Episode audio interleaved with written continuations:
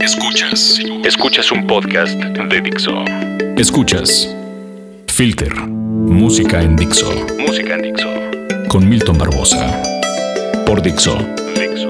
La productora de podcast más importante en habla hispana. A partir de este momento ustedes se encuentran directamente ligados al podcast que hacemos a través de Dixo.com y que nos lleva directamente a Filter. Ya lo hemos dicho aquí, pero de todos modos lo repetimos para la gente que nos está escuchando por primera ocasión. Eh, filtermexico.com es el sitio del cual se desprende este podcast. Y pues al final, eh, filtermexico.com, a casi seis años de haber llegado a la Ciudad de México, o mejor dicho, al país, em, ha logrado consolidarse como uno de los medios de música más interesantes e importantes dentro de em, toda esta carrera en torno a la música, en torno a las exclusivas que tienen que ver con la música alternativa. No hablamos de otros menesteres, pero como ustedes em, ya bien han escuchado, tenemos mucho, mucho que hablar en torno a esta a esta parte de la sonoridad indie alternativa, darks, punks y como quieran llamarle. Mi nombre es Milton Barbosa y el día de hoy, como ya lo hemos hecho, ya no estamos a... Eh, pues más bien ya nos está gustando hacer especiales en torno a discos muy específicos. El día de hoy quisimos hacer una pequeña edición especial em, sobre un material que este año y hace unos días cumplió 10 años de haberse publicado, de haberse lanzado, una década completita en la que muchos se especulaba y que al final ese material fue un parteaguas más para entender la música desde otra perspectiva, no solo a nivel digital, sino también a nivel eh, comercialización de la música, qué precio tiene eh, un disco para eh, pues el consumidor o en específico qué tanto está arriesgada una banda a apostarle por decirle a la gente paga lo que quieras por mi material, no tiene problema. Y nos estamos refiriendo eh, al In Rainbows, el disco de Radiohead, que fue el séptimo disco de, la banda, y el cual pues vino a poner en muy en específico una gran cantidad de digámoslo así, interrogantes por parte sobre todo de las eh, de la industria en torno a las disqueras grandotas de cómo tenían que comercializar a partir de ese momento eh, pues eh, los discos, los, las bandas, cuál era el proceso a seguir o qué es lo que tenían que hacer para realmente em, entregar cuentas interesantes para sus arcas. Y en el caso del In Rainbows que sucedió pues que dentro Radiohead se empieza a dar como, o mejor dicho, le da salida a sus primeros materiales que tenía firmados con Parlophone. Estamos hablando de los seis primeros discos en los cuales, bueno, pues obviamente está el Pablo Honey, está eh, la obra maestra, el OK Computer, el The Vents, el Hail, to the Thief, que fue el predecesor a precisamente el In Rainbows. Pero en este caso, em, lo que hizo Radiohead fue decir, bueno, eh, no me voy a ligar a una disquera, voy a sacar mi disco de manera independiente, lo voy a montar en una página en internet, en mi propio site, y desde ahí voy a decirle a la gente, aquí está el disco para que lo descargues, tú ponle el precio, dime cuánto pagarías por este material y no va a haber problema. Si no quieres pagar, no pasa nada. Si quieres pagar un dólar no pasa nada. Si quieres pagar 5 dólares no pasa nada. Si quieres pagar 100 dólares no pasa absolutamente nada. Yo te lo estoy poniendo aquí a tu consideración. ¿Y qué pasó con este material? Que al final, como platicábamos, se convirtió en todo un eh, éxito, sobre todo porque se descargó muchísimo, eh, tuvo buenas ganancias eh, para la banda que no necesitó de un intermediario llamado disquera o la burocracia que de repente, pues obvio como, como compañías la, tienen, todos estos trámites, todas estas eh, formas de, digámoslo así, pagar lo que se tiene que pagar en cada uno de los rubros que, pues hay atrás de un disco, no solamente es eh, los músicos y un productor y la maquila del CD o del vinilo o del cassette, sino muchas otras cosas como derechos de autor, en fin, todo este tipo de detalles. El caso es que In Rainbows, en aquel momento, cuando se publicó en el 10 de octubre del, 2007, fue el eh, momento cumbre en el cual, pues, eh, como les decía, tuvo a bien soltar el primer, llamémoslo así, golpe certero de una banda que ya en ese momento era grande, como decir, no tengo problema en poner mi música para el escucha, para mis fans y que ellos decidan cuánto van a pagar. Al final, en muchas de o en muchos de los casos, pues las bandas de lo que realmente ganan es de sus presentaciones en vivo. Entonces un concierto de Radiohead no es barato, obviamente. Eh, eh, bueno, pues traerlos a, por ejemplo, a México, pagarles eh, pues sus nóminas y demás es una buena lana y es de ahí de pues donde obviamente ellos eh, pues se ganan y se desprenden de o mejor dicho pues generan la, la parte del dinero que con el cual viven. El caso es que Radiohead nos entregó un disco aparte de todo no nada más en esta onda eh, pues llamémoslo así de evolución y de revolución en torno a la forma de entregar la música. Pues también nos entregó un material increíble. Desde mi muy particular punto de vista eh, este para mí podría ser considerado el segundo mejor disco de Radiohead. Obviamente solo atrás de OK Computer, que es su obra maestra, ya lo decíamos, y que al final em, empató, o mejor dicho, dejó en claro la calidad musical que tenía la banda y de lo que estaba hecho. Y después de siete discos era más que obvio que tenían que entregar un disco completa y absolutamente eh, importante, interesante, de calidad eh, a nivel obviamente sonoro, a nivel letrístico y en fin.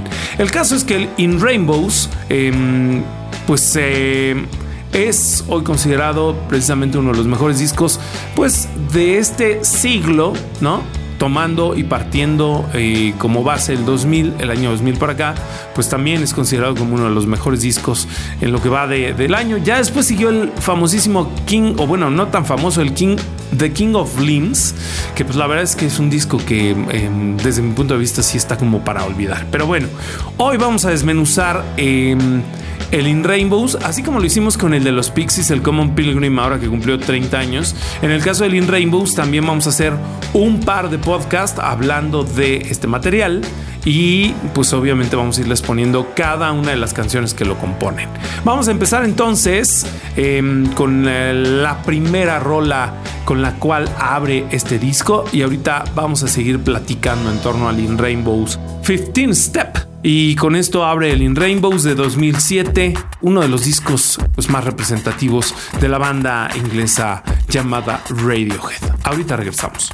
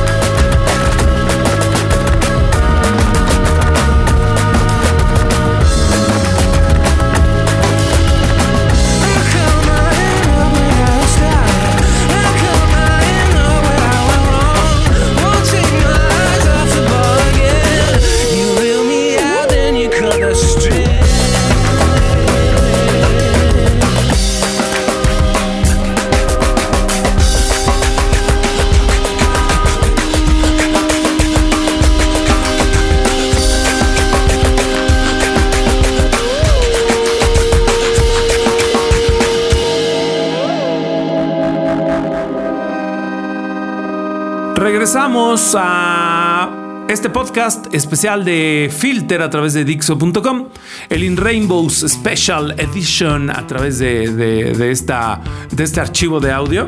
Ya escuchamos 15 Step, que es la canción con la que abre el material. Es una canción que va pues poco a poquito, así como abriendo el apetito, eh, no tan clavada, o mejor dicho, más bien clavada, aunque no tanto como las que nos tiene acostumbrada la banda eh, de original de, de, Inglaterra, pero en el caso de este disco, como ya lo estábamos platicando, hubo varias cosas importantes que mencionar. Una de ellas, además de, de todo lo que ya platicábamos de la, de la parte de la comercialización del material, pues también tenía que ver con la producción del disco.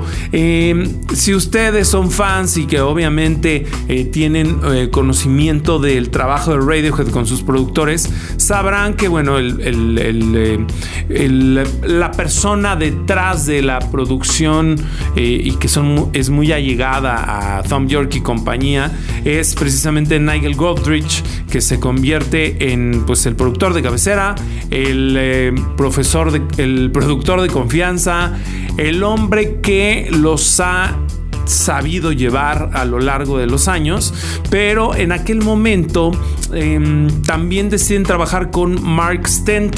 Em, Mark Stent, pues también es un productor que ya tiene tiempo trabajando y haciendo cosas con infinidad de músicos, infinidad de, artistas. Em, como productor, como ingeniero de sonido, eh, pues ha estado eh, nada más ahí atrás de la consola, pues con Bjork, con Depeche Mode, con Muse, con King, con Erasure, con Hard-Fi, con Massive Attack, en fin, con un muy, muy buen número de, de bandas ha trabajado él. Y entonces Radiohead decide, pues, empezar precisamente a, a maquilar y a darle forma a este material por medio de Mark Stent.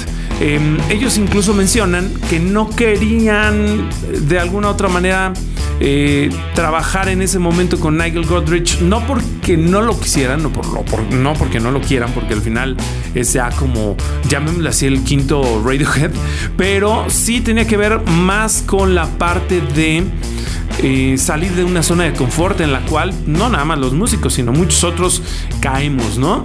Eh, en el caso de, de, esta parte, pues eh, ellos deciden empezar a trabajar con él, e, con él.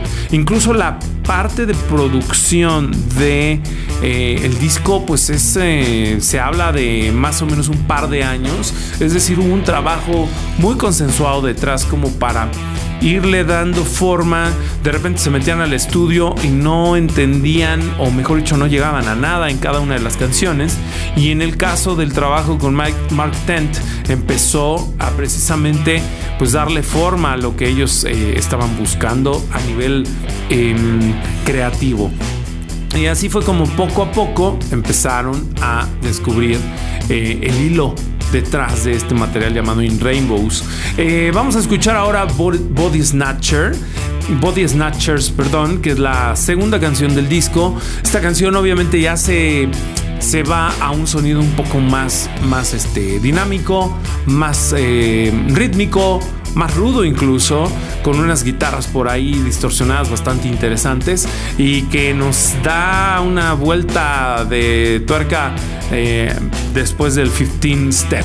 Entonces vamos a escuchar esta canción y ahorita seguimos platicando en torno a esto que entonces ya les dijimos, es eh, la edición especial de In Rainbows de Radiohead, en este que es el podcast de Filter, en donde pues obviamente teníamos que hablar de un disco que pues es fundamental para la historia de la música independiente, alternativa o como ustedes quieran llamarle. Ahorita regresamos.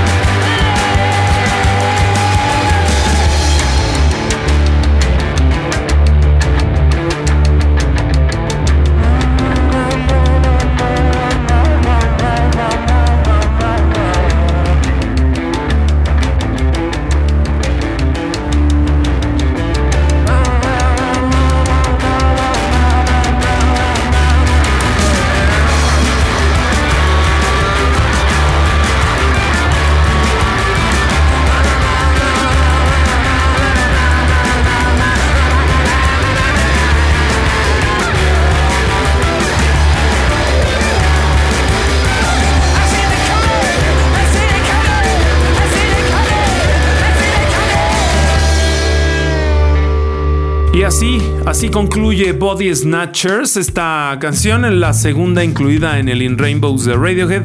Y pues ya estamos de vuelta para seguir platicando un poco en torno a este material. Como ya les decía por ahí, em, la banda se tomó un buen tiempo para trabajar en este disco después del Hail to the Thief de 2003. Pasaron cuatro años, fue bastante, bastante tiempo.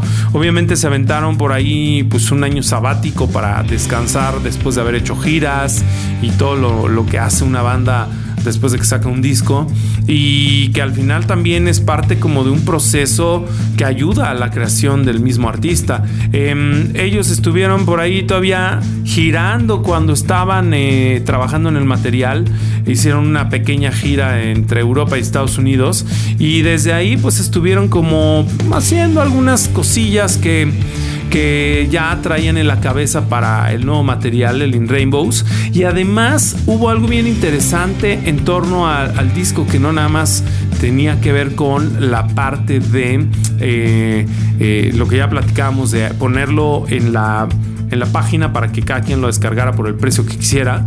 Eh, muy del estilo en algunos casos que ya después siguió como Bandcamp, ¿no? Que también lo hacen algunas bandas muy, muy, muy, muy, muy, muy, muy indies.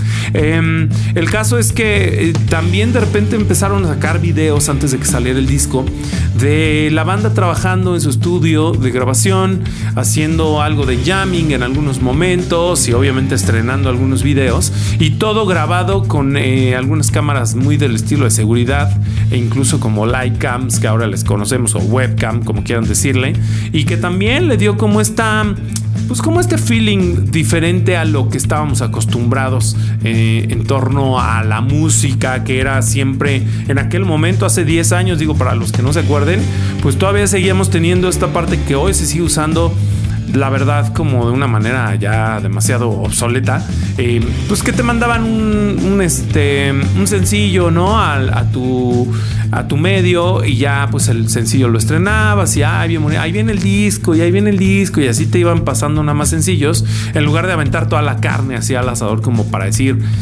órale, ¿no? Date el disco, disfrútalo y ya luego me dices qué te pareció. El caso es que eh, como ya lo platicábamos en In Rainbows, antes de salir y obviamente eh, como en formato físico, que todavía estaba el CD en boga, pues todo salió en un formato digital, en una descarga que si no mal recuerdo era MP3 o su versión WAV.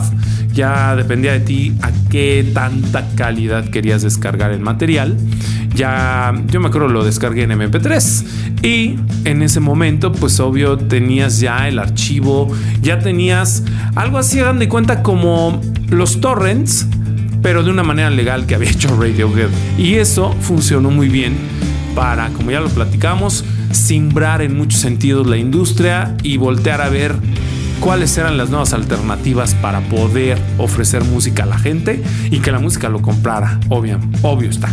Vámonos ahora con la tercera canción. Esta lleva por nombre News.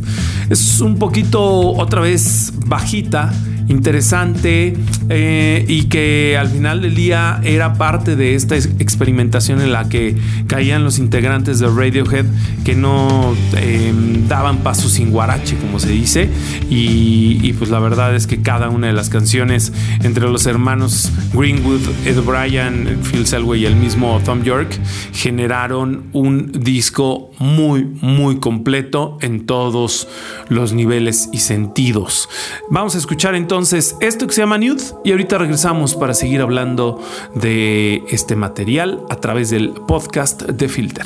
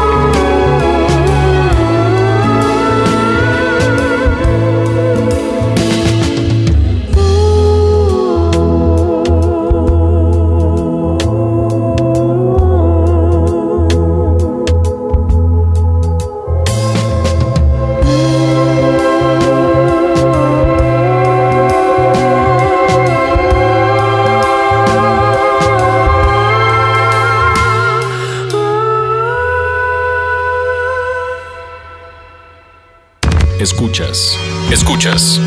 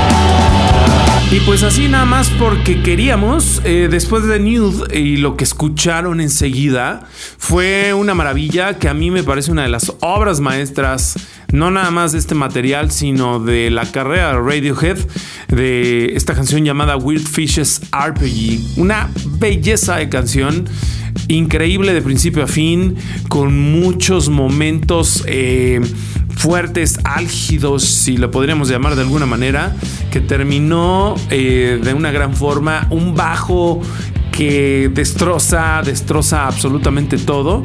Y pues esa es la cuarta canción del material In Rainbows de Radiohead. Y pues estamos regresando ya para despedir esta primera, em, primer capítulo de dos que vamos a tener en torno al In Rainbows de Radiohead. Y lo vamos a hacer obviamente con una canción que también se convirtió en sencillo, además del, de Wild Fishes RPG. Esta canción también fue sencillo. Incluso el video de Weird Fishes RPG era, como lo platicamos hace rato, grabado en un estudio ahí, este, un video muy casual y que la verdad quedó increíble. Y en el caso de All I Need es una canción también muy interesante, una canción sumamente em, melancólica. Eh, también tiene momentos en las que las cargas emotivas salidas desde la sonoridad son increíbles. Ay, qué mamador soy, pero bueno, el, caso es que el caso es que está muy bonita la canción. Entonces, nos vamos a despedir con esta belleza. Si ustedes quieren dedicársela a alguien que les acaba de tronar el corazón, creo que esta es eh, tal vez la canción ideal.